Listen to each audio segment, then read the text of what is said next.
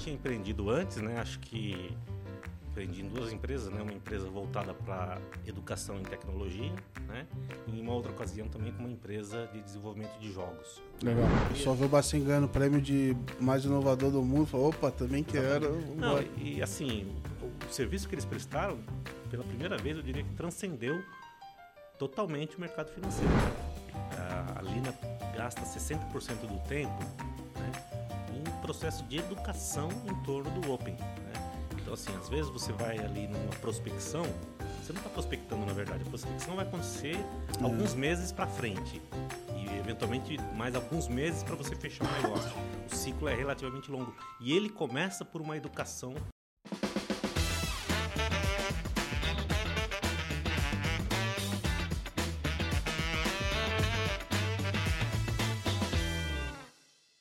Fala pessoal, sejam muito bem-vindos a mais um episódio da Let's Open Podcast, seu podcast favorito para falar de economia aberta. É, open Finance, Open Bank, Data. Hoje a gente vai até dar um spoiler aqui de outros é, mercados Open aqui. Eu sou o Gabriel Pereira, falo com vocês toda quarta-feira com episódio novo, contando um pouco dos bastidores da indústria. E toda segunda de manhã eu mando uma newsletter da Let's Open com os fatos mais relevantes da última semana, uma curadoria do que aconteceu no Brasil e no mundo, com aquela pitadinha de bom humor, porque segunda-feira de manhã ninguém merece, né? Então, é, se você ainda não assina, entra lá, letsopen.com.br. Seguindo aqui é, para nossa conversa, hoje a gente vai conversar com o Márcio Castro. Ele é cofundador e hoje ele é conselheiro da Lina, é, a Lina Infratec, né? Então, quem está no mercado já é, tem um contato com eles. Ele é executivo de tecnologia, tem mais de 20 anos de experiência é, também fez administração, aqui, ó, mais um aqui, ó, administração é, na FGV. Eu fiz na FEA, né? Tinha uma rixinha ali de, de FGV e FEA. É, com extensa experiência em transformação digital em empresas é, como B3, XP, Rede, CETIP e Banco Safra. Se dedicou, é, se dedicou à implantação do Open Finance no Brasil com a Lina OpenX e no apoio a empresas nos seus projetos de transformação e diversificação na vertical de finanças. Atualmente ele desenvolve a sua experiência na BBCE, no mercado de negociação livre de energia. Então, já para ficar o spoiler aí do que a gente pode conversar aqui no, no final do, do, do episódio.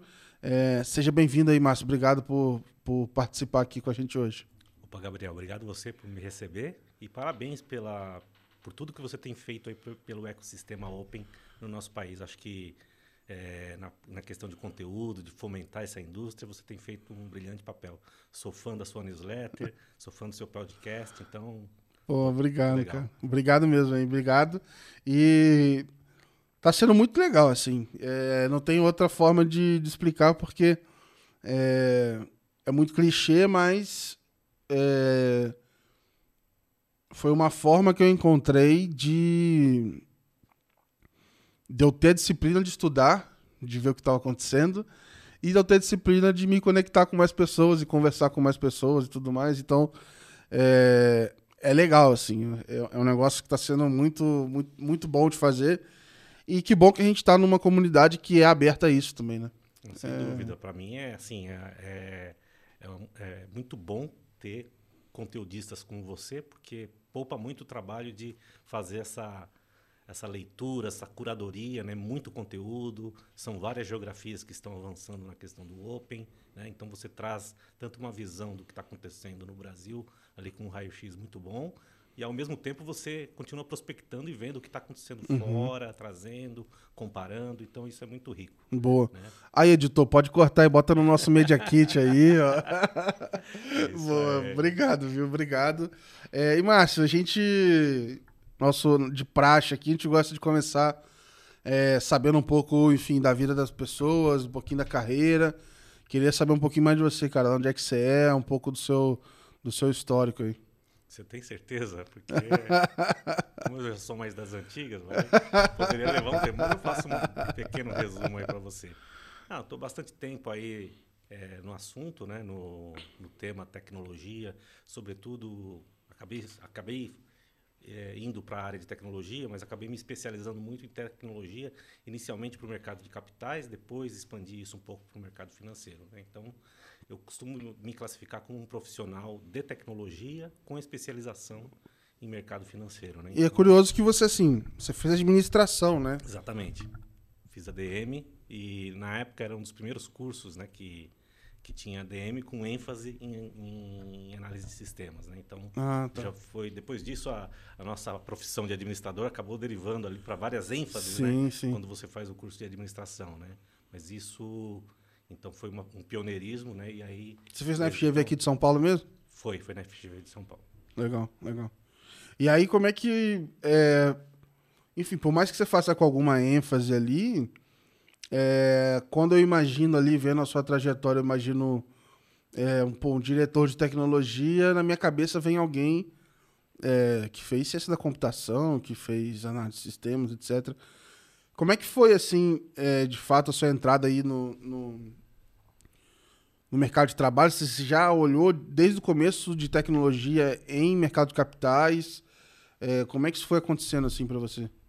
Não, na verdade, assim, eu tive uma, uma carreira em tecnologia, né? com- começando com estágio, e curiosamente a minha, minha trajetória passou ali por momentos em que eu trabalhava mais com infraestrutura, em alguns outros momentos mais com dados, né?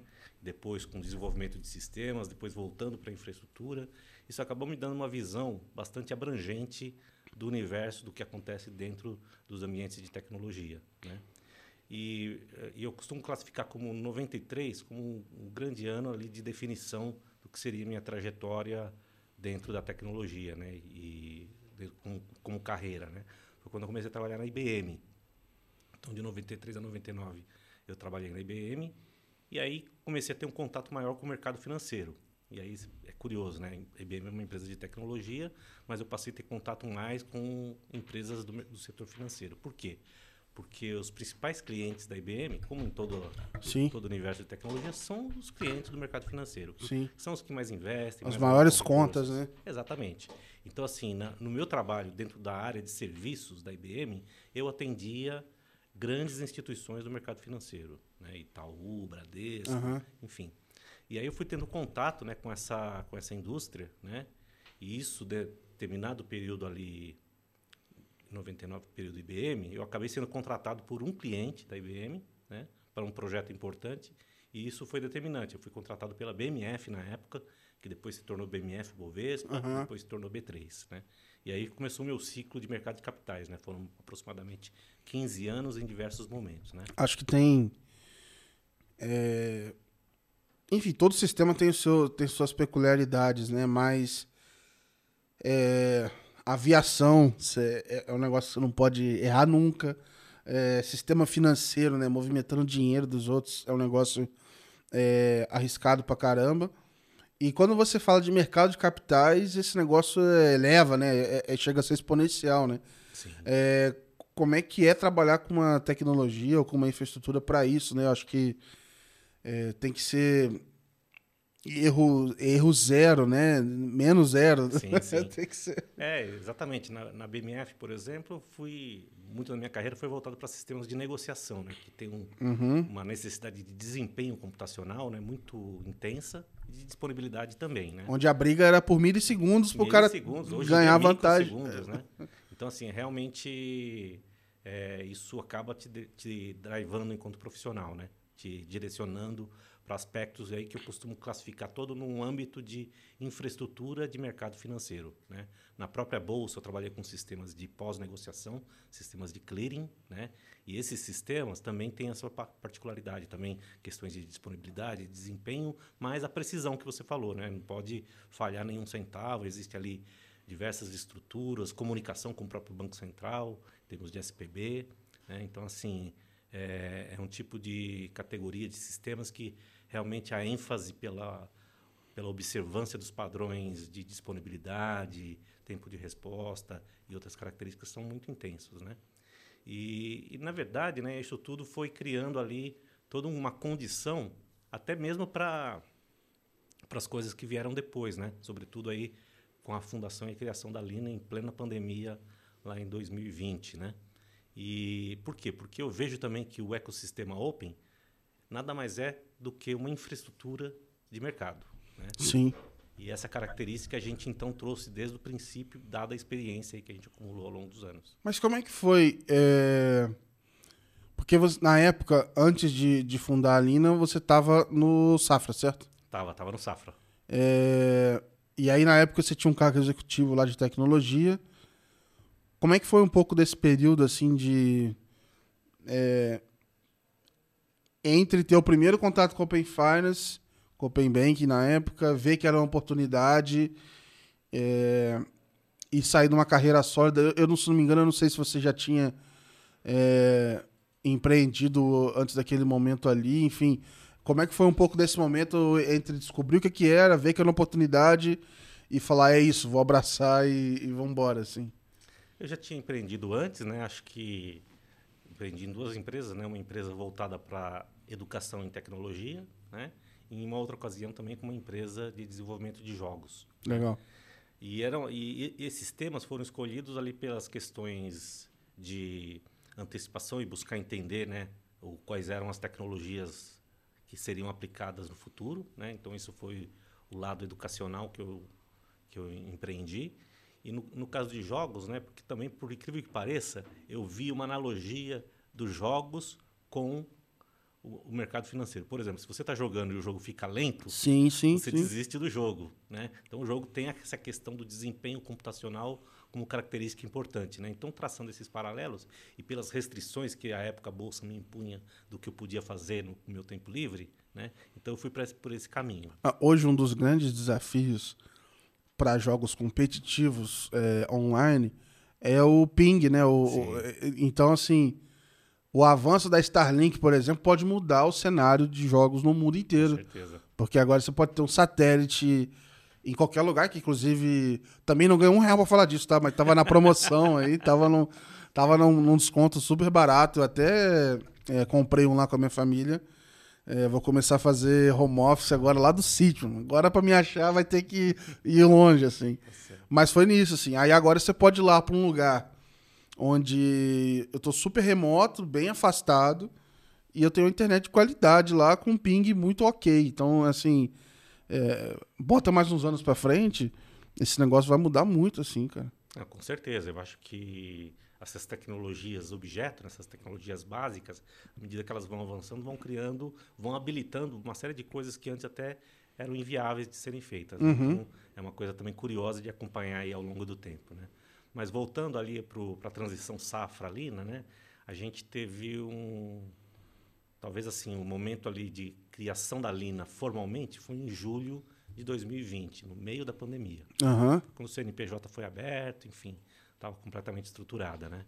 Mas assim, a Lina passou a existir mesmo foi em junho. Fico imaginando o pessoal vendo nesse período, né? Abrindo o CNPJ. Que isso, cara? Quem, quem é esse louco? Boa né? sorte. Boa sorte. Exatamente. Então, mas assim, a Lina passou a existir mesmo, né? Assim, informalmente, em junho de 2019. E foi a partir de uma conversa, né, com os meus sócios, onde a gente estava ali. E aí vamos, vamos voltando para essa, essa época, né? Um dos primeiros pilares aí da agenda dos cinco pilares aí do Banco Central, estava ali em efervescência, que era o PIX. Né? Então, o PIX estava ali em processo de implantação em 2019. Né? E a gente conversando sobre as infraestruturas de pagamento atuais, né? o que, que o PIX se propunha e como que a gente poderia é, participar disso. Né? E na a conversa, né, a gente acabou terminando com um call to action, né, que eu puxei, e falei, e o que, que a gente vai fazer a respeito, né, conversando com os sócios porque a gente discutiu ali uma série de parâmetros, ideias, tecnologias, né? E aí, com essa provocação, a gente falou, pô, vamos empreender e criar a empresa Lina, né? E, e foi isso que aconteceu, né? Então, desde então, a gente já começou a trabalhar. O nosso foco estava ali em criar infraestruturas ou trabalhar voltado ao Pix, né? e dois... da, da onde veio Lina? De onde veio Lina? É. É, acho que a, a, Lina veio um pouco ali da, da ideia de uma linha, né? Então a gente uhum. imaginava ali que é, todas as tecnologias ou tudo que era feito até então dentro dos ambientes de infraestrutura de mercado financeiro estavam ali com algumas tecnologias um pouco antigas, tá?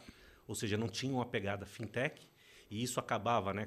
Para quem entende de tecnologia, quando você tem esse ambiente mais antigo, você tem é, uma arquitetura mais complexa, né? Até um pouco macarrônica, né? Ou seja, com várias linhas ali tortuosas, né? E a gente queria propor uma tecnologia mais atualizada, na mesma pegada de fintech, mas voltada para a tecnologia de infraestrutura de mercado financeiro, por isso Infratec, né, inicialmente, uhum. e aí que ia ter uma, uma um caminho mais direto, uma ah, linha tá. mais direta para conseguir chegar no objetivo. Legal, então, cara. Daí surgiu o nome Lina. Boa. Não, porque eu tô com o Lina na cabeça. É... Me via muito o nome de uma pessoa. Sim. É... E teve um momento é, recente que deu um boom de nome de startup com nome de gente, né? É verdade. Tem Gabriel, Alice, Sim, é tinha, é tinha mais algumas, assim. Sim. É...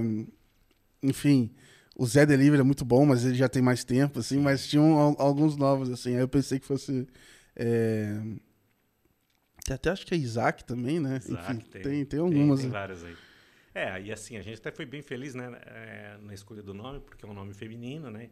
Então, assim, e, e tá, pegou essa onda, foi uma coincidência, mas pegou essa onda aí de, de nomes próprios para empresas, né? Boa. E, e, assim, até uma curiosidade, né? Originalmente, a gente estava chamando a empresa de Linha. Né? Uhum. Então, era, o, o, logotipo dela era L-I-N, com um tio em cima e o A. Ah, justo, né? Uhum. Aí o Rones, né, que é nosso designer, primeira coisa que ele falou assim, não, você não vai ter esse tio no nome de jeito nenhum. Como é. é que você faz o site, pô? pois é, exatamente. Aí a gente tirou e ficou Lina. Né? Boa, boa, boa. Não, eu tenho problemas aqui com, com o design, com o time de marketing direto, porque é, às vezes eu tenho ideia do projeto, vamos embora, vamos fazer, vamos fazer, qual vai ser o nome? Ferrou.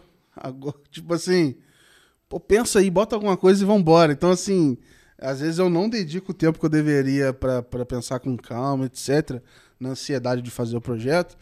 E foi assim com a Let's Open, Sim. assim, é, quando eu chamava de Open Box. e aí apareceu.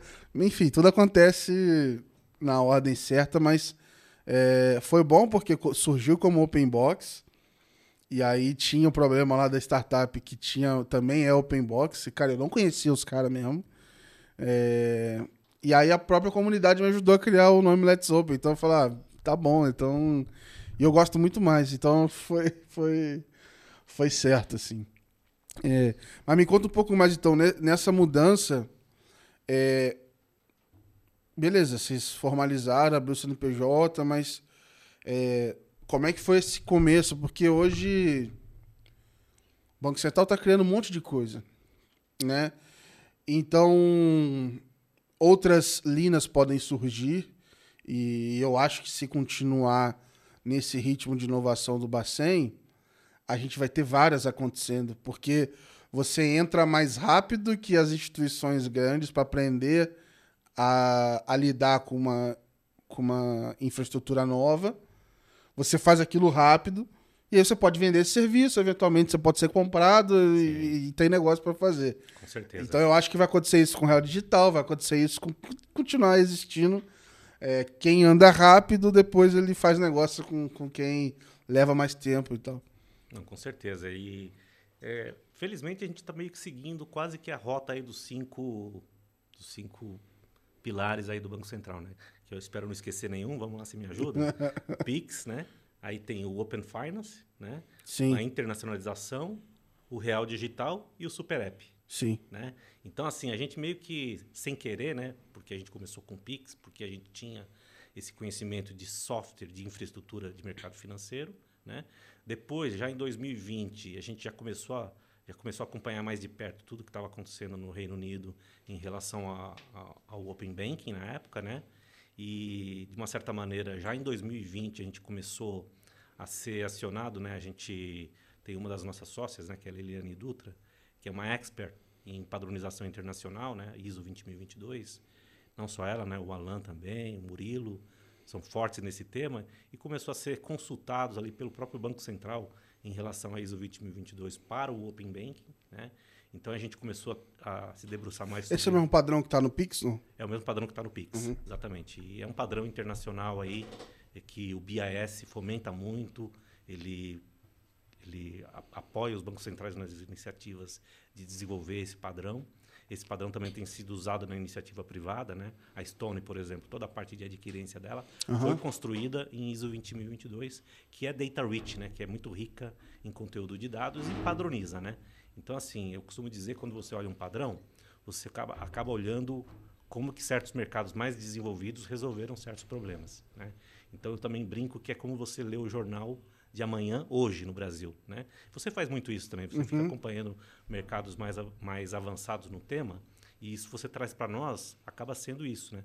O que, que pode acontecer na sequência dentro do país. Né? Então, a gente fez isso. Aí, em 2020 mesmo, a gente começou a participar de alguns seminários, a gente organizou um hackathon sobre Open Banking no final de 2020, né? Pandemia, foi um hackathon todo remoto, né? Mas foi bacana fazer. E a gente foi fomentando aí a ideia da construção disso, né?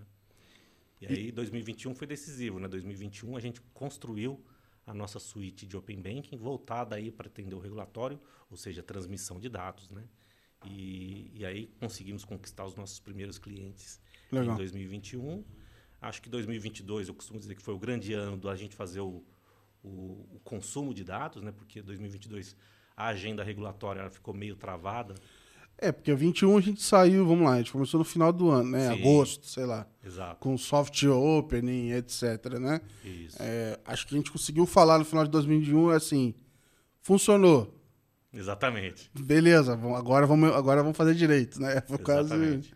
Que é um, é um, é um, um ciclo né, que acontece. Exato, exato. Então a gente está tá vendo aí novas APIs, novos é, o Open Investment vindo, né? É, mas ao mesmo tempo você tem ali a estabilização do que foi implantado anteriormente, e aí depois isso vai estar estabilizado, e aí você vai ter a estabilização do Open Investment e vai assim, né? Eu acho que é um mercado que tem muito, muito, muito para amadurecer. Mas principalmente eu acho que tem uma coisa que precisa amadurecer no Open Finance, que é a, a educação em torno dele, né? E isso, de novo, né? Sem querer exagerar, né? Mas você é, tem um papel importantíssimo nisso, né? Porque, ah, mas é muito voltado para profissional ainda, né? É, exatamente. Isso tem, é, acho que é um, talvez uma fronteira até do, do da ampliação aí das suas atividades. Sim. Que que você está fomentando bastante isso, né? Porque o que acontece, diferentemente do Pix, o Pix foi muito fácil todo mundo assimilar onde aquele projeto ia chegar. Já com o Open Finance, eu acho que o desafio ele dobra, porque se por um lado tenho o desafio da educação financeira, que já é um desafio existente há muito tempo, né? eu tenho também o desafio da educação de dados. Né? O brasileiro, em geral, ele dá muito pouco valor para o dado pessoal dele. Né? Ele qualquer situação ele está oferecendo o CPF dele, né? Sim. A gente até teve um treinamento na BBCE recentemente, né? O cara, assim, a farmácia falou assim, ó, vou te dar desconto, eu já estou dando o CPF, Não, e tudo mais que o cara pede. A farmácia é... Eu nem questiono, é como se fosse obrigado. Se eu não é. der, eu, eu não, não consigo comprar nada. É verdade.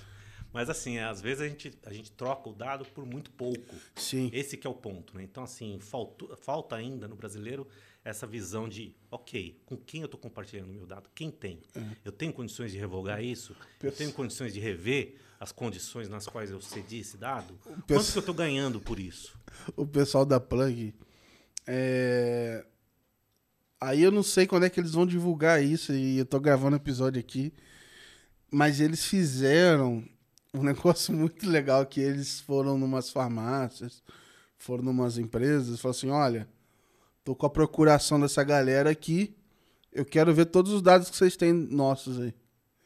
E aí tinha empresa que falou, cara, ninguém pede isso, cara. Como é que eu vou pegar? Tipo assim. E aí tiveram um trabalho do caramba para entregar. E o que eles me contaram é que era impressionante a quantidade de informação que eles tinham sobre você, assim. Era era assustador, assim. Tipo, era muita coisa. É, Não, com certeza. Imagina, pô, farmácia, cara. O cara sabe o remédio que você toma, é o horário, é tipo assim. É coisa que você não conta, às vezes, nem pra uma pessoa próxima, sei lá. É verdade. Seu pai, sua mãe, sua, sei lá, sua mulher, às vezes não sabe que tá tomando um remédio. E, e lá eles têm tudo. Com certeza. Tem você, você assim, você tem pouquíssima informação de como checar isso, de como revogar eventualmente esse acesso, de como pedir para ser pagado. Enfim, em tese, a LGPD está aí, né, e avançando também, amadurecendo, né, criando ali, agora, por exemplo, já está estabelecido o processo de apenação, né, de multar quem infringe as regras da LGPD, mas ainda também é um processo de maturação. Né? Mas eu acho que sem a educação da pessoa acerca dos seus dados, tudo isso vai demorar muito mais para amadurecer. E o Open, como ele bebe muito da fonte da LGPD, ele também vai ter essa dificuldade. Né? As pessoas têm dificuldade de entender o valor do seu dado, o que, que ele pode trazer de benefício próprio. Né? Então, assim, acho que as, são várias batalhas ali que têm que ser superadas dentro do Open. É, e, eu, e assim, é... às vezes a própria instituição também não sabe quanto que é o valor do dado que ela tem na mão ali. Então é um negócio difícil, assim, você falar, pô, quanto vale? Não sei, assim. É, é, é, se, alguém me fala assim, é, eu, eu, eu coloco meu histórico, assim, para testar coisas. Eu, eu não tenho muito problema com isso. É, até porque você tá na área e você Só tem que, que, testar, né? É, mas ao mesmo tempo, por exemplo, igual eu. É, eu gerei um JSON lá do Open Finance e fiquei mandando o chat GPT ler lá e, e me, me falar coisas sobre ele. Isso é totalmente contra recomendação sobre o que fazer. Sim. Mas eu falei, ah, eu quero testar, meu irmão. A minha é. vontade de testar é maior do que minha Sim. preocupação com o meu dado. É, mas é óbvio que eu peguei uma conta que não movimento tanto, mas tem alguma coisa movimentando e tal. Mas é, é, é muito difícil você botar. Você chegar num, num, Ah, não, isso aqui vale, isso aqui não vale, né? Então a gente está lidando com. É, com uma conversa muito difícil de ter. E aí você falar isso para a população, imagina, beleza. Eu vou. É, você vai criar um canal de comunicação, você tem que ter um propósito, você tem que ter talvez é, o ideal numa história é você tirar a pessoa do ponto A para o B, né? Sim. Então, na Let's Open é muito claro. Eu pego uma pessoa que quer se informar, eu facilito a vida dela e beleza. Tá muito claro o ponto A e o ponto B. Agora, se eu crio um canal para falar com a população sobre dados, o cara vai sair de lá e vai fazer o quê?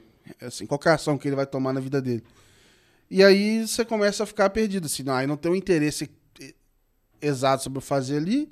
Ele, de repente, Acho que quando criar a carteira lá, que o, que o Campos Neto fala, de fazer a carteira de dados, etc., acho que ali você vai ter ação para tomar. E aí vai fazer mais sentido explicar. Não, com certeza. Mas hoje, só explicar por explicar é uma aula que o cara não quer assistir. É, é tipo ser assim, só mais uma aula, entendeu? É o cara não vai querer ver. Sim. É, e assim, eu acho que tem a, a própria o próprio papel da Lina e de outras empresas né, que se desenvolvem aí no ambiente open, né, é o que eu costumo dizer. a Lina gasta 60% do tempo né, em processo de educação em torno do Open. Né? Então, assim, às vezes você vai ali numa prospecção, você não está prospectando, na verdade. A prospecção vai acontecer é. alguns meses para frente. E, eventualmente, mais alguns meses para você fechar um negócio. O ciclo é relativamente longo. E ele começa por uma educação da é. própria empresa, né? E, às vezes, a empresa do mercado financeiro, que ainda não, não conseguiu capturar a visão total do que o Open pode trazer para ele e para os clientes dele. Aí eu acho que tem um caminho legal. Aí eu acho que você vê. Você tem claro ali o benefício, enfim, acho que tem, tem um negócio legal para falar. E hoje, quem são os, é, os clientes dali, né? Os tipos de cliente ou serviços que vocês prestam? É, até para quem está ouvindo aqui entender se é, poderia ser eventualmente cliente de vocês, como é que queria entender um pouquinho mais.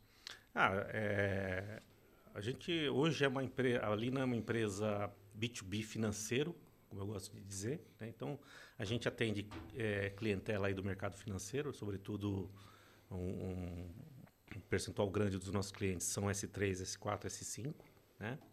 Mas também temos situações aí de clientes S1 e S2, né? Dependendo aí do, do Open que a gente fala, né? Então, a gente tem o Open Finance, tem o Open Insurance, né? Então, isso varia um pouco aí de indústria para indústria.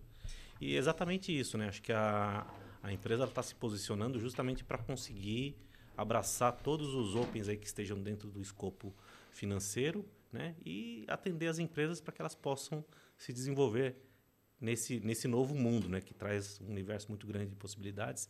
Não adianta nem a gente entrar aqui nos use cases, né? que são, são centenas de use cases né? que cada vez mais começam a se consolidar aí no mercado e que trazem o benefício do que o Open traz, que é um ambiente seguro, compartilhado, um, ambiente seguro de compartilhamento de informação, baseado num padrão e com o cliente no centro. O cliente dá o consentimento e tem a gestão de tudo que vai acontecer com as informações dele e para quem ele concedeu, em qual condição, com qual prazo, se ele, como que ele revoga, quando ele pode revogar, que é a qualquer momento, né? De uhum. com as regras. Enfim, então acho que, que isso tem um caminho ainda bastante grande para percorrer, mas que não vai parar, né? Então, e assim, para frisar, né, a gente tem essa atuação com todos os níveis aí de clientes do mercado financeiro. E eu diria até que um pouquinho além do mercado financeiro, porque existem aquelas empresas que estão na busca de, de aumentar sua participação na vertical finanças, né? Então isso foi muito comum aí alguns anos atrás, até o conceito de neobancos, né? Ou seja, uhum. grandes líderes na sua indústria procurando ali obter licenças para constituir um banco digital, né? usar plataformas de bank as a service. E acho que essa, essa tendência continua. Ela mudou um pouco, né? então acho que hoje em dia quem estava ali incumbente acabou criando soluções de BaaS para poder oferecer para essa clientela, mas essa clientela ainda busca isso. Né? E quando ela busca isso, ela inevitavelmente, aí eu estou falando que não é mais uma empresa do mercado financeiro, ela vai precisar dos dados. Né? Os dados eh, são fundamentais para você vender. Né? E todo mundo busca o quê? Vender. Né? Então, assim, você tendo acesso a esse dado de um jeito que a, a, a, regulação e a legislação te permite usufruir desse dado, que é, em última análise, tendo o detentor desse dado consentindo esse uso, que obviamente ele vai fazer isso em troca de algum benefício evidente para ele, né? Então é, é, é, o, é, o, futuro. Né? Qualquer outra forma de obtenção de dado vai estar cada vez mais sobre escrutínio. Né? Então, o processo de aquisição de dado ele tende cada vez mais a encaminhar não só os clientes do mercado financeiro, mas os, as pessoas jurídicas, quem faz negócio como um todo, para o ambiente regulado. É, eu acho que se eles é, seguirem todos uh, algum padrão de intercomunicação aí, o que quer que seja, talvez você consiga fazer isso, né? Essa interoperabilidade e de repente Vou dar um exemplo. Talvez eu, no futuro, eu estruture meus dados de e-commerce num formato que ele entra, ele pode ser consumido por qualquer instituição que participa do Open X aqui. É, e aí as pessoas podem me pagar para consumir isso aqui e, e, e, de repente receber. É, pode ser que comece a facilitar isso, né? Vamos dizer assim, não tenha que ter mais putz, eu vou ter que ir lá fechar um acordo. Não, ó, a, sei lá, vou dar um exemplo aqui. A Magalu, ela já vai, ela já tem predeterminado que essa API dela custa X, o consumo, e aí o cliente autoriza e você recebe e, e vida que segue. Já está no padrão legal, não precisa ter que ir lá com a Magalu e fechar um acordo bilateral e criar uma solução só para mim e para ela e tal. Eu, quando eu olho para o futuro não acho que isso é rápido, mas é, bem mais para frente, eu acho que vai ter muita coisa padronizada mesmo. E isso vai virar um mercadão, assim, de. Você vai conseguir comprar granular, né? Não vai ser mais. É... Ah, não, eu só recebo este este dado. Assim. Acho que vai ser uma, uma grande teia, assim. Sim. É esse conceito de carteira digital de dados, né? Que o próprio Campos Neto fala, né? Eu te recomendo conversar, bater um papo com, com o André Veloso, da Drum Wave. Tá? Ah, então, eu, eu li sobre. É, peguei a matéria assim, tem pouquíssimo tempo dele falando Sim. lá, então. É, eu acho que vale a pena, ele está com, ele tá com um produto bem desenvolvido aí, né? E que vai exatamente nessa direção, né? De você, você enquanto indivíduo, pessoa física ou pessoa jurídica, monetizar os seus próprios dados, né? E eu acho bastante, acho que é uma tendência e que pô, tem tudo para dar certo. Eu vou, vou procurá-lo, vou procurá-lo para trazer aqui. E vocês estão olhando no Open Insurance também, né? Isso, exatamente. O que está acontecendo lá? Assim, eu tenho, assim, eu não tô por dentro do, do Open Insurance, eu até falo com algumas pessoas, mas a sensação que eu tenho é que talvez esteja num momento é, meio de decisão, assim, ou vai ou não vai, porque eu, de, de regulação, assim. Porque eu fico com a sensação de que, pô, tem hora que tá obrigado, tem hora que não, estão revendo a obrigação de algumas coisas de participação ou não. E isso é meio que eu acho que trivial pro, pro, pro ecossistema crescer ou não, né? Com certeza. Eu até, eu até questiono, por exemplo, as concessões que o Banco Central fez no Open Finance, no Open Banking, para algumas instituições estarem dispensadas de participar do ecossistema, né? Eu acho que, uhum. mas eu acho que faz parte do, da evolução, né? Eu acho que as dispensas que foram feitas e até a abrangência para a fase 2, né? De quem é obrigado ou não, etc. Isso vai cair, Porque não faz sentido eu ter uma regulação que ela desequilibra quem é obrigado a participar ou não. Né? E, mais uma vez, defendendo o ambiente regulado. Né? Porque o ambiente regulado de consumo de dados, você tem o regulador. Porque no ambiente não regulado, você vai reclamar para quem? Para o Papa? Né? Uhum. Né? Então, assim, eu acho que a regulação ela é importante.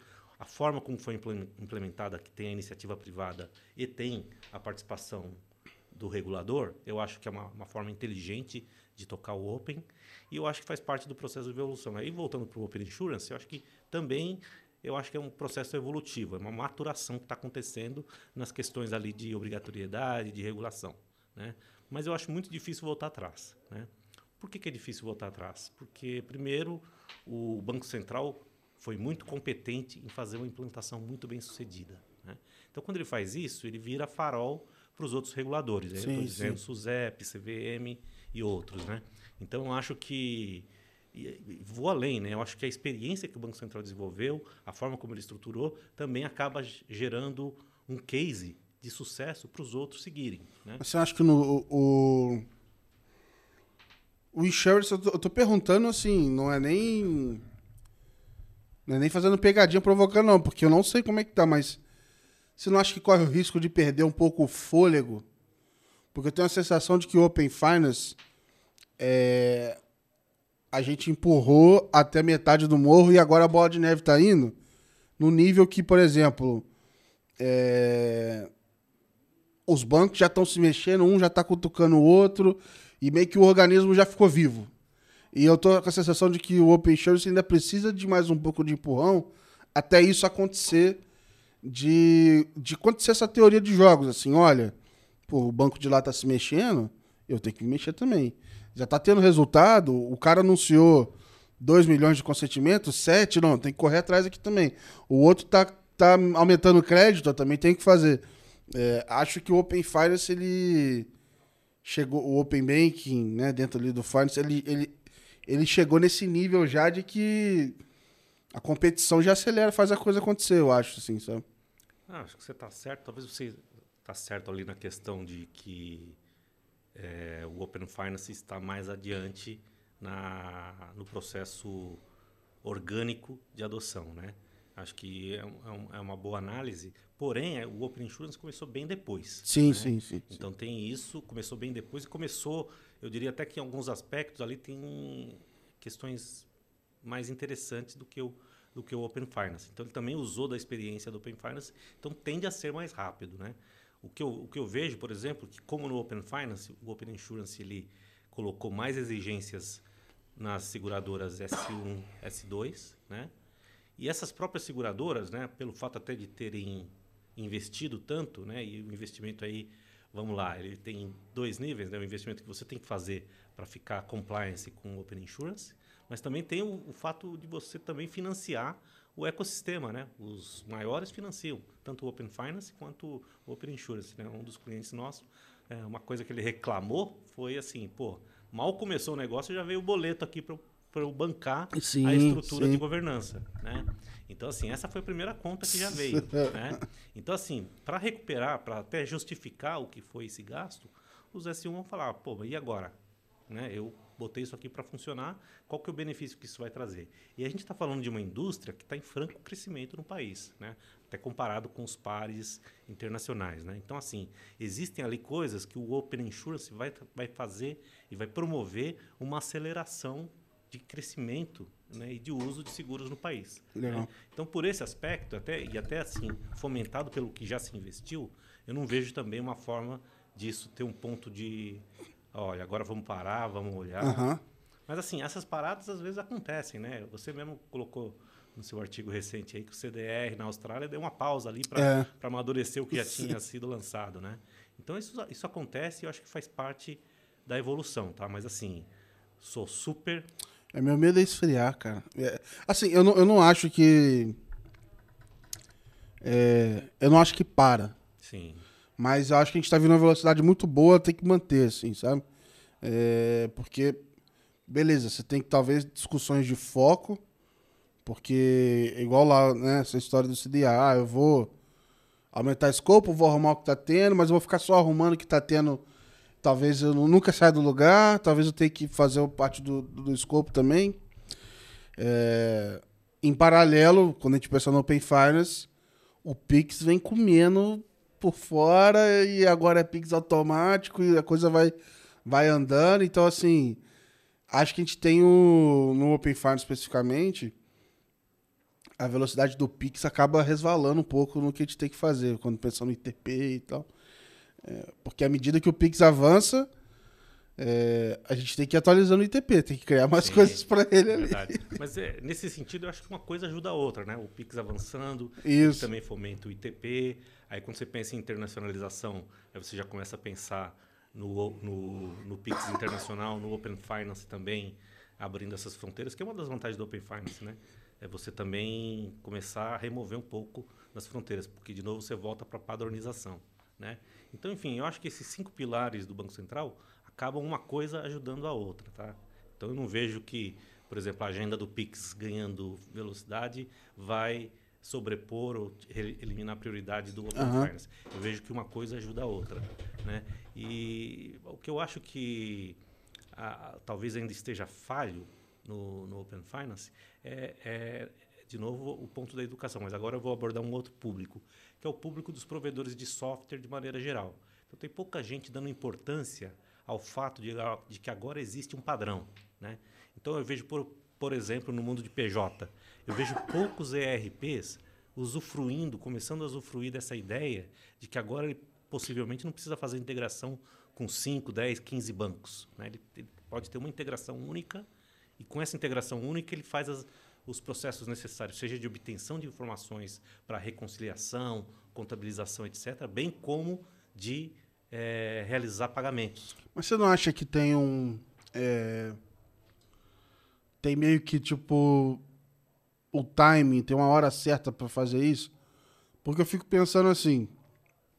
O fluxo hoje, o cara vai lá, ele entra nos bancos, ele cria um, um usuário só para leitura, é, dá uma trabalheira, mas ele vai lá e cria o usuário XYZ. Ele vai lá, coloca isso na aba de conexões e usuários sem e bota tudo lá. E beleza. Em teoria está integrado e a coisa vai funcionar. É, mas ele fez isso uma vez.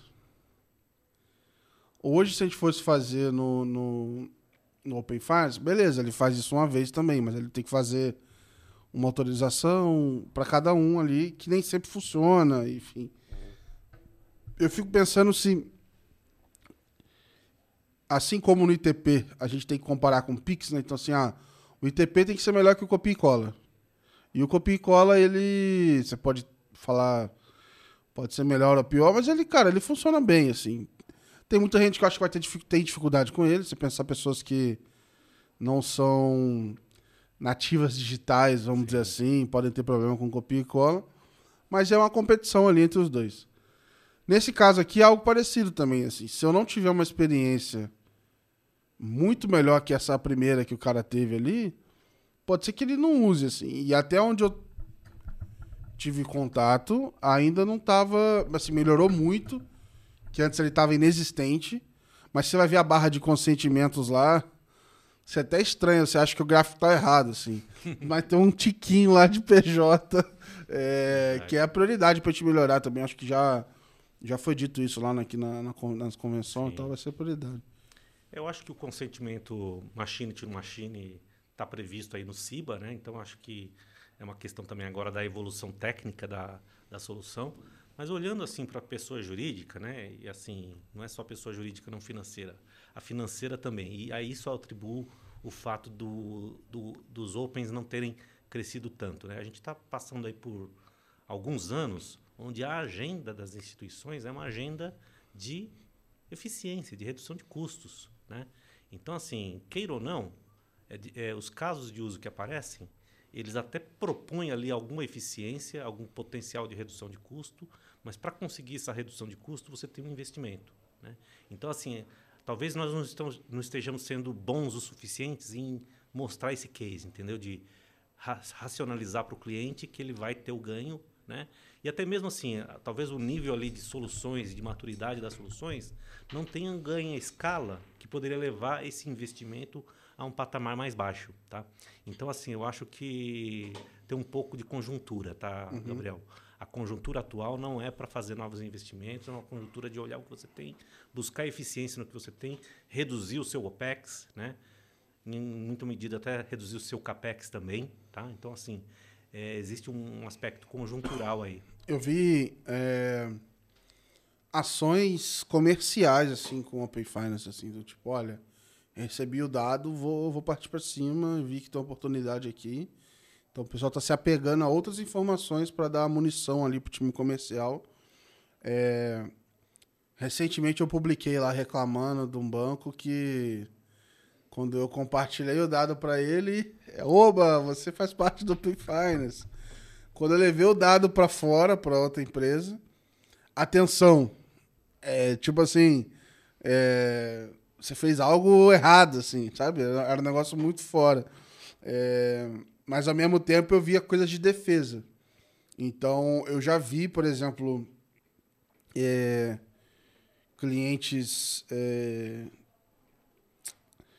não é private, mas enfim, clientes. É, é private, vai, não ser, né, da, da, de alta renda, que compartilharam os dados e aí o próprio gerente ligou, pô, e aí, tá tudo bem? Tá precisando de alguma coisa e tal. O pessoal gostou, porque ela se sentiu é, que ela valia alguma coisa, querida ali de alguma maneira, e aí acho que a pessoa estava só testando e tal, mas é, acho que esses tubos mais simples, ao invés de eu criar uma super inteligência, a pessoa já está falando, vamos no comercial e vamos aprender, e, que é uma forma de tentar extrair valor desse negócio que já está rodando mesmo, né? Ah, com certeza. E você mencionou aí uma área onde as empresas não estão cortando orçamento, tá? que é o, justamente o, a mola propulsora para ela vender mais. Então, ela está procurando vender mais, onde é que ela não vai mexer? Ela não vai mexer no comercial, ela não vai mexer no marketing, ela não vai mexer onde ela está gerando leads e oportunidades, né? E aí, nesse sentido, que a gente vê esse uso imediato e instantâneo aí uhum. do Open acontecendo. Eu também tive uma experiência curiosa, né? Que a gente até vê aí como que ainda falta melhorar a visão dos dados, né? Porque eu, eu pago o plano de saúde da minha mãe, né?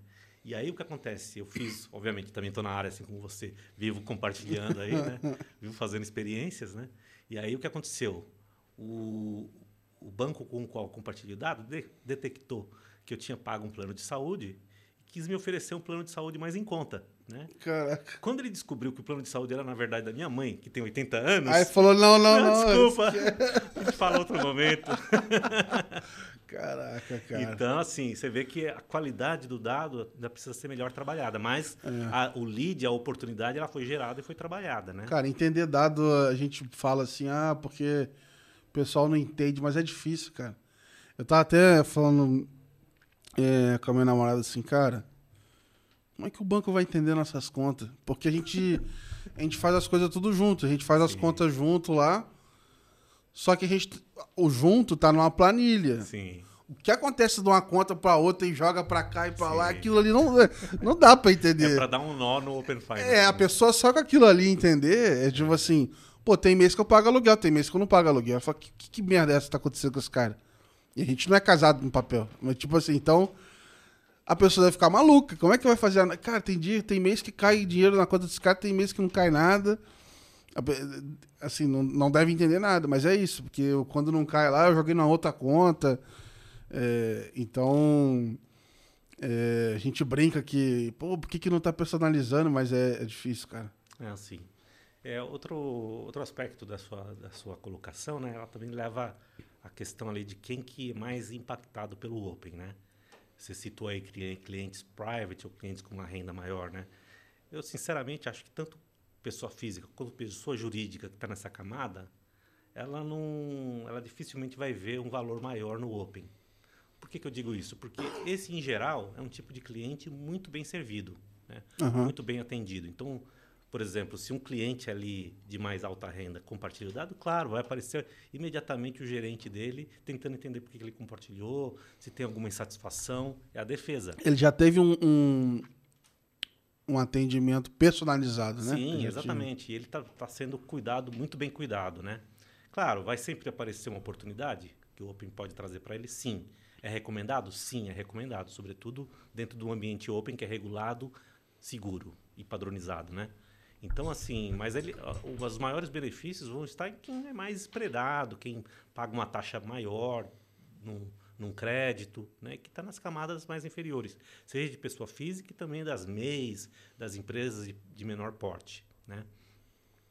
Mas, no entanto, né, para essas empresas maiores e para os clientes private de mais alta renda, tem benefícios também. Né? Tem benefícios, sobretudo, para as instituições que atendem, porque ela consegue fazer um fluxo mais digital. Ela vai fazer a mesma coisa numa escala maior né, e com menos, é, uhum. sujeita a menos erro. Né? Então tem benefício também, né? mas quem mais vai colher os benefícios é uma cauda mais longa aí da população e das empresas. Né? Por isso que, mais uma vez, eu acho que o, é, o poder público não vai abandonar essa agenda do Open, porque tem uma, tem uma questão aí que toca muito os objetivos até últimos objetivos de Banco Central, né, que é reduzir spread, Sim. reduzir concentração bancária, né? Aumentar a inclusão financeira. Aumentar a inclusão financeira. Então, assim, isso também tem uma coisa e que, que deve continuar. Sim. Né?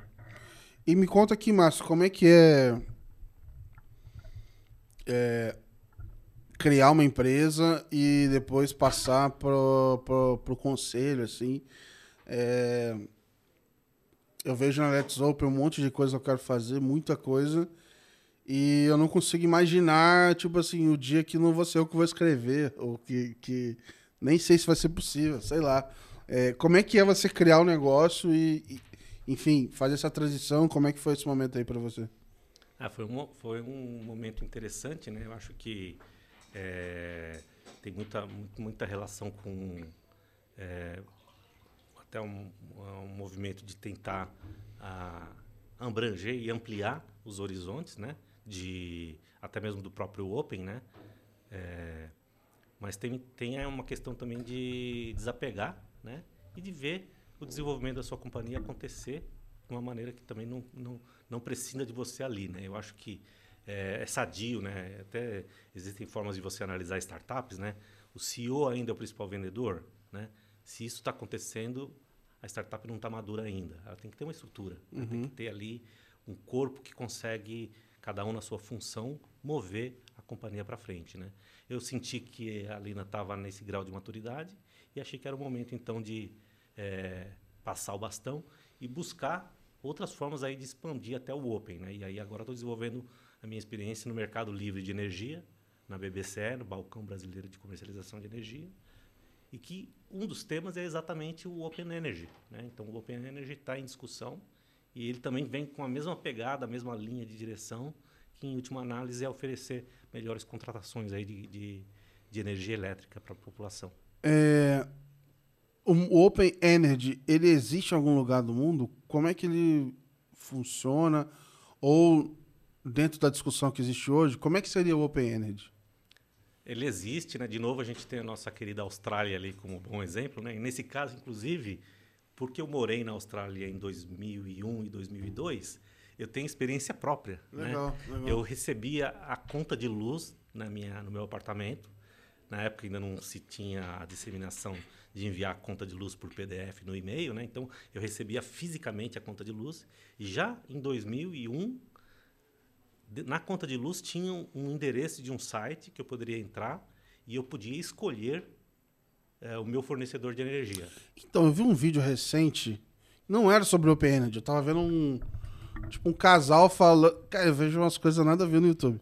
E eu tava vendo um casal falando da vida deles é, em Barcelona, eu acho. E aí, em determinado momento, eles falam da energia elétrica que era meio que isso, assim, você tinha que escolher qual era o provedor. E era tipo assim, era um monte, era tipo provedor de internet, assim, eram vários, não, não era um negócio. É, assim, você não tava escolhendo entre A e B, era A, B, C, sei lá, até G, sei lá, era, era bastante coisa assim. E eu não sei, posso estar muito por fora, mas eu não, não me imagino escolher o provedor de energia, tipo assim, não. Eu, como usuário comum, não, eu nem cogito isso. Lá em Volta Redonda é a Light, meu irmão. É a Light, não vamos usar a Light, é, é, é, meio que isso, assim. É, não, é, é, exatamente essa, essa mudança de paradigma, né? Contando a experiência que eu tive lá na Austrália, né? O que, que as pessoas em geral faziam, tá? A Austrália é sempre muito consciente com a população em geral, com as mudanças climáticas, né, eles faziam ali e, e a fonte número um de energia lá na Austrália é o carvão, né, a queima do carvão. Então, mas ele podia fazer a opção enquanto consumidor de trocar essa, essa, esse fornecimento de energia à base de carvão por uma fonte de energia renovável, né? Então tinha essa pegada aí de mudança climática, mas também tinha a, a oportunidade de você eventualmente avaliar fornecedores ali que poderiam te oferecer uma conta de luz mais barata, né? Isso, vou transportando agora para o Brasil, isso está em discussão, né? Existe o projeto de lei 414 no Congresso, que torna a contratação de energia no mercado livre disponível também para a pessoa física. Mas ela já é disponível hoje, hoje para a pessoa jurídica. Tá? Inclusive, de 2023 para 2024, vai acontecer uma mudança de patamar. Que é uma história de você vender também energia. Ah, você bota energia solar lá, você meio que abate um pouco da conta ou não tem nada a ver? Tem, tem sim. Quando você faz, quando a gente pensa em geração distribuída, né? Quando você, por exemplo, você tem um terreno, a sua fábrica, ela tem um espaço grande e você faz produção de energia solar. E vamos supor que você produz em excesso para além do que você consome. Aí isso volta, né? Porque isso é on-grid, né? Isso está ligado com a rede de distribuição essa, essa energia volta para o grid e aí você pode ser remunerado. Você pode vender essa energia. Né? Então tem esse aspecto sim. Né? E aí esse, esse PL 404, 414 leva para a pessoa física, mas antes disso, né, de 23 para 24, 106 mil novas empresas vão poder se beneficiar disso. Tá? Então ele, ele tem lá o, o, o distribuidor, né, que tem, faz a distribuição cativa para ele, que é o, como você deu no seu exemplo, né, a conta de luz sua é a Light, e a Light que chega lá na tua casa e não tem outra opção. Mas, apesar da Light ter ali o, o cabo que chega, você vai poder dizer, oh, não, vou, vou contratar aqui de uma geração eólica, né? Por uma pegada aí de mudança climática. Mas aí quem cuida da infra? Então, isso tudo, isso tudo tem ali um processo, né? Uhum. Tem um ambiente de contratação. Que meio que hoje eu entendo que, eu estou imaginando que a, a, infraestrutura, o cabeamento, quem fez foi a própria Light isso, não, tem toda uma distribuição dos custos, né? Isso até se você pega, por exemplo, uma conta de luz de uma pessoa jurídica, esses custos são todos discriminados, né? É, todos os players aí dessa infra são, de uma certa forma, remunerados, né? Mas o que acontece no ambiente livre, né? O ambiente livre conta com algumas infraestruturas, né? Uma delas, por exemplo, é a CCE, onde você tem que se declarar como agente, né? Você tem ali, então, a habilitação para você poder operar nesse mercado. Uma outra infraestrutura privada, no caso, é, é a BBCE, né, que é o, justamente o balcão brasileiro de comercialização de energia, que é para esse mercado livre de energia. Então, assim, tem figuras como a comercializadora, né?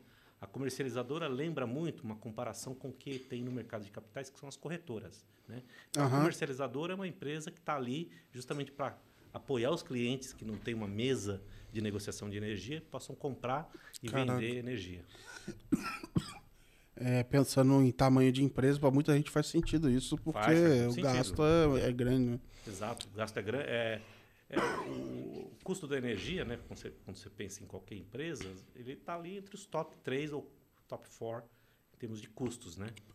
E é, eu vi um exemplo na Austrália também, que eu até publiquei em algum momento, mas tem tempo isso, que foi a primeira, a primeira conexão de dados de Open é, de utilities, porque e justamente o exemplo. Ai meu Deus, era água ou era luz, velho?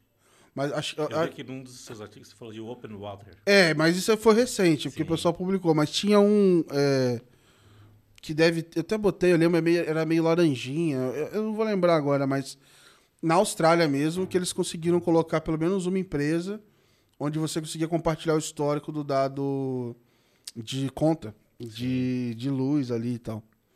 Acho que para algumas coisas até faz sentido, assim, tipo, tu tá comprovando o endereço, você não precisa, é, né, comprovando a residência. A conta, conta de água é... e luz é um dos itens importantíssimos para comprovação de endereço, né? É, esse aí é... Mas não é só isso, né? Também você pode, a partir de análise de uma conta, você pode inferir outras coisas, né? Você tem um padrão de consumo. Exato. Tá? Esse padrão de consumo pode. Se o cara ver minha conta de luz, ele vai achar que eu sou milionário. Eu deixo o ar-condicionado ligado direto, mano. Exatamente. Você consegue inferir renda pelo consumo, você consegue, você consegue ter dicas ali também de crédito, de uma certa maneira, né? Porque tem aquela, aquela, aquela jogada, né? Se você não pagou uma conta de luz, não é aquele que te corta no momento seguinte, uhum. pode somar isso na conta seguinte. Aí ele já vai cortar meu crédito, porque de vez em quando eu, eu me enrolo lá eu atraso. Pô, mas é um negócio tipo assim. Eu tava até pensando esses dias, assim, cara.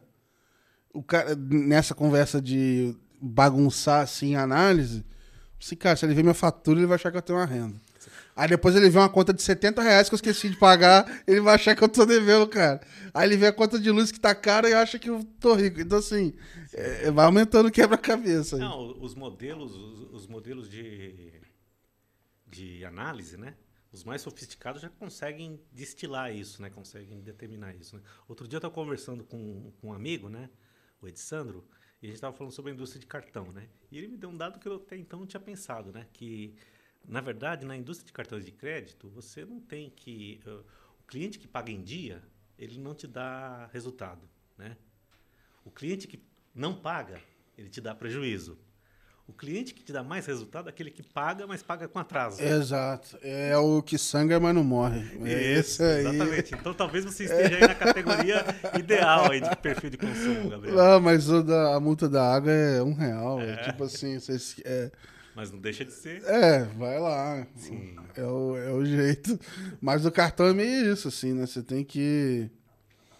É, igual cheque especial, essas coisas. Aí nessas bobeirinhas, mas sendo é. bem sincero, eu sou um cliente meio ruim, assim, pra, pra instituição, porque é isso, assim. O que eu pago a mais é essas coisinhas que eu esqueço, porque minha conta, todas, é a conta básica lá, né? A do que não paga tarifa. Ah, mas eu não, não, eu quero, eu não quero pagar tarifa. Pode botar essa aí que eu sei que tem. Aí já não paga lá. E aí é isso. Quando esquece uma conta ou outra, é o que acontece. Sim. É, o quanto que nessas discussões do Open Energy, você chegando lá com esse background de finance e tal, insurance, etc. É, o pessoal olha mesmo para Open Finance, é, o pessoal tava perdido, tinha alguma noção, como é que ia chegar lá? Para essas mesas de discussões assim. É, porque agora tá todo mundo usando o Open como referência, independente, sei lá, não sei se estão entendendo exatamente o que está acontecendo ou não, mas o pessoal está usando como referência, assim. Eu acho que está todo mundo mais ou menos no mesmo estágio, Gabriel, que é ainda de tentar é, entender esse ecossistema como um todo, né? Então, assim, existem ali alguns pedaços de informação, né, de acompanhar até mesmo como, como consumidor ou seja pessoa física ou pessoa jurídica, do Open Finance, já usufruir dessas experiências. Mas, como o próprio Open Finance ainda não está num grau excelente de maturidade, restam muitas dúvidas, né? E, e, quando resta dúvida, né, você não consegue enxergar, muitas vezes, um projeto ali com começo, meio e fim. Né? Às vezes você tem que dar um passo, quase que um passo de confiança, né? para que às vezes esse passo de confiança você tem uma exigência regulatória né, que te obriga a dar esse passo. Né? Mas quando a gente pensa exclusivamente em negócio, ou você está enxergando você à, à frente do, da sua concorrência, então você dá esse passo, né? mesmo sem saber quais são os passos seguintes, ou você fica numa postura de wait and see. Né? Você espera, acompanha mais um pouco para ver realmente como é que vai ser aquilo tudo do começo ao fim. Né? Então acho que também o próprio mercado de de energia, ele tem uma agenda bastante intensa, né? É, mencionei aí a virada que vai acontecer de 23 para 24, né? Talvez esse seja o tópico mais quente aí, entre outros, né? Como transição energética, né? Mas isso, de uma certa forma, também ganha prioridade sobre a discussão de Open Energy. Mas a discussão está lá, está dada, né? Tem, tem impulso regulamentar, impulso governamental, público, por assim dizer. Né? Então, também tem essa pegada de usar a experiência aí que o Banco Central trouxe, que está propagando aí para as outras áreas. A gente vê isso acontecendo na saúde, a gente vê isso também acontecendo na, no mercado de energia. O pessoal viu o Bacen ganhando o prêmio de mais inovador do mundo, falou, opa, também quero. Não, e assim, o, o serviço que eles prestaram, pela primeira vez, eu diria que transcendeu totalmente o mercado financeiro, né? Porque a gente vê sim, sim. É, ANS, Ministério da Saúde, todo bebendo mundo, dessa experiência. Todo mundo curioso ali para entender, é, né? Que exatamente. Que tá... E é muito bem bolado, né? Até porque, né, se você for pensar bem, até do ponto de vista financeiro, é um, é um negócio custeado pelos, pelos participantes da indústria, né? Pelos, e o regulador vai lá, coloca isso, meio que quem ali é regulado por aquele ente não tem muito o que dizer, mas de, de, em última análise, os maiores acabam financiando a implantação do ecossistema. Né? Então, isso custa pouco para o poder público. É, isso é realmente um modelo é, super interessante, assim, é muito legal ver. O que, que você imagina. O que, que você imagina acontecendo aí de tendência pro próximo ano, um ano e meio aí dentro de Open Finance? Tem algum, alguma coisa que te vem mais na mente, assim, é, é, que você espera que aconteça, enfim.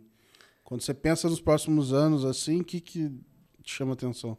Eu acho que uma, uma, uma, tendência que a gente já vê acontecendo é uma certa consolidação, né?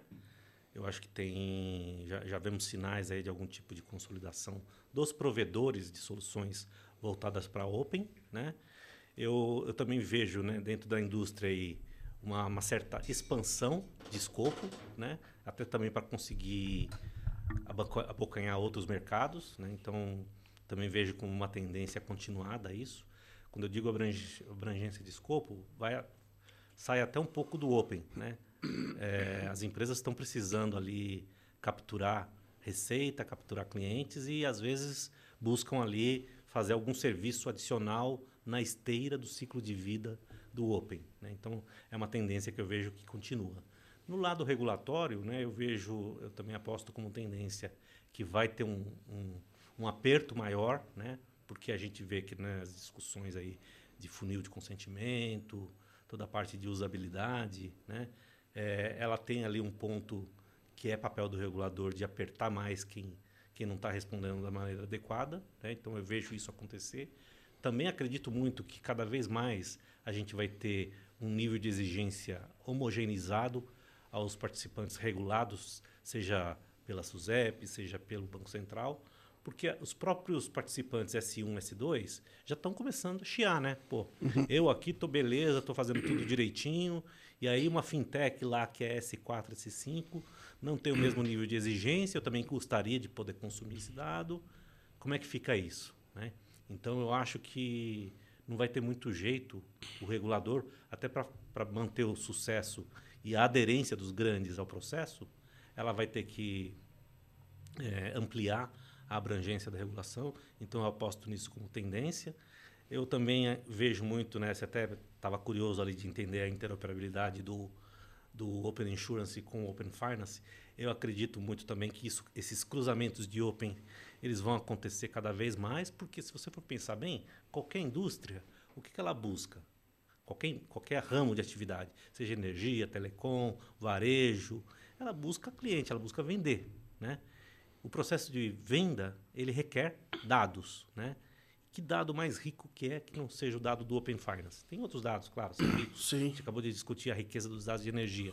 Mas, Mas é, são complementares ao financeiro. É, assim. exatamente. Eles vão se complementar e o financeiro ajuda muito, né? Porque com o financeiro você sabe exatamente ali onde você deve investir mais para vender. Eu vou te falar que mais rico que o financeiro é só o histórico de pesquisa no Google. É verdade. É Esse verdade. aí você sabe que a pessoa está lá procurando um carrinho de bebê usado. Aí você, porra, beleza. Esse. Tá, é, esse aí também é bem rico. Esse é. Mas você conseguir ter esse dado, né? Porque com esse dado você vai vender, né? E aí, quando você vende, qual é o próximo passo? É você liquidar aquela venda, você fazer a liquidação financeira, que o ITP ajuda muito nisso. Né? E de novo, né? Vamos voltar ao que a gente conversou ali dos desafios, né? Que existe na indústria como um todo. Hoje, quando você vai fazer a parte da liquidação financeira, quando você quer que isso seja uma experiência definitivamente digital, isso tem que passar por integrações com seus ERPs, Sim. tem que passar com, por integração bancária. Quando você fala de integração bancária, você vai ter que falar de no mínimo oito bancos, né? E quando a gente pensa num fluxo open, né, isso é padronizado. Você vai fazer uma integração. Opa, desculpa. Tranquilo. você vai fazer uma integração, né? Então, assim, eu acho que a tendência é que com essa maturidade a gente a gente veja isso acontecendo. Então, assim, os opens vão se inter, interconectar, né? Boa. Interoperar. Né? O primeiro exemplo disso é o, é o Open Insurance. Né? O Open Insurance tem uma figura, né? que é a, a, a figura do Spock, né? que uhum. justamente materializa essa interoperabilidade do, do Open Insurance com o Open Finance através do ITP.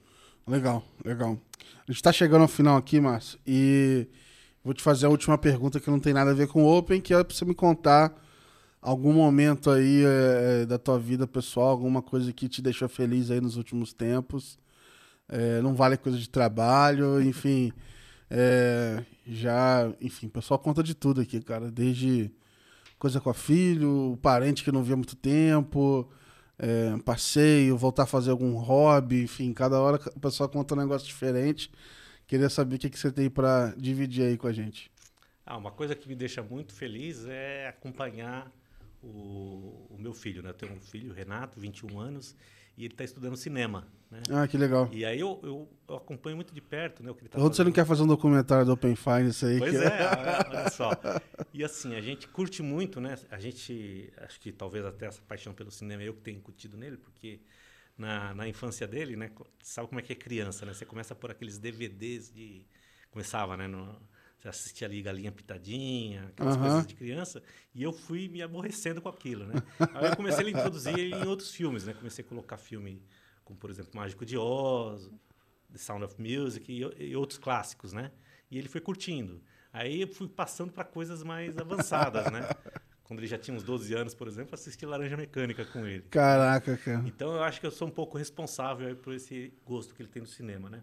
Mas o que assim, como eu acompanho muito essa formação dele, e esse processo que ele está fazendo, né? Porque além de estar tá fazendo a faculdade, ele está fazendo estágio na Quarup, que é uma produtora, e ele Legal. também produz os curtas dele, né? Que maneiro. E aí, assim, recentemente a gente assistiu junto uma série na, na, na Amazon Prime, né? Que conta a história de como foi gravado o Poderoso Chefão 1, né? Caraca, que legal, que interessante, é, cara. Se chama The Offer, né? E aí, qual foi a, a duas grandes sacadas que a gente oh, viu lá? vou assistir isso aí, cara. Assiste, vale muito a pena porque foi, um, foi, um, foi terrível fazer a, a, produção desse filme, né? E aí o, uma das coisas assim que a gente gostou, né, que a gente curtiu muito saber, foi que o Al Rudd, né, que foi produtor executivo do Poderoso Chefão, antes de ser produtor executivo de cinema, adivinha qual era a profissão dele? Ele era de tecnologia, cara. Caraca, é, cara, sério mesmo? Isso, trabalhava na Rand Corporation. Que isso, cara? Isso foi uma coisa. E como é que ele foi? Ah, vou, vou ver lá para saber, é, mas é, cara. É, ele foi parar no cinema. Aí outra coisa que foi interessante, que foi num momento lá da série, né? É o único spoiler que eu vou dar, tá? Tá bom, a tá bom. É boa. Beleza. É, ele tava com a namorada, né? A namorada falou, mas afinal de contas, o que, que você faz? O que faz um produtor executivo, né? E ele, o Al Rudd, teve dificuldade de responder, ele não soube responder. Aí ele falou assim, ó, vai comigo um dia no set de filmagem, aí você, depois você me diz o que, que você acha que eu faço, né? E aí ela foi, passou um dia lá com ele, né? No final do dia, ela chegou para ele e falou assim, agora eu sei o que, que você faz. Você é um resolvedor de problemas. né? E aí ele gostou, ele falou, é verdade, né? Ele concordou, né? Um produtor executivo é um resolvedor de problemas. E eu falei para meu filho que, de uma certa maneira, o profissional de tecnologia, ele é um resolvedor de problemas, cá entre sim, nós, né? Não, é, não tem um dia que não tem um problema para você resolver. Trabalho não vai faltar, cara. É, exatamente. é um resolvedor de problemas também, né? Então, assim, eu acho que essa ideia de problem solving né, une muito a, a... Ah, e outra coisa também, isso não estava no cinema, né? Mas, aliás, até estava na série, né?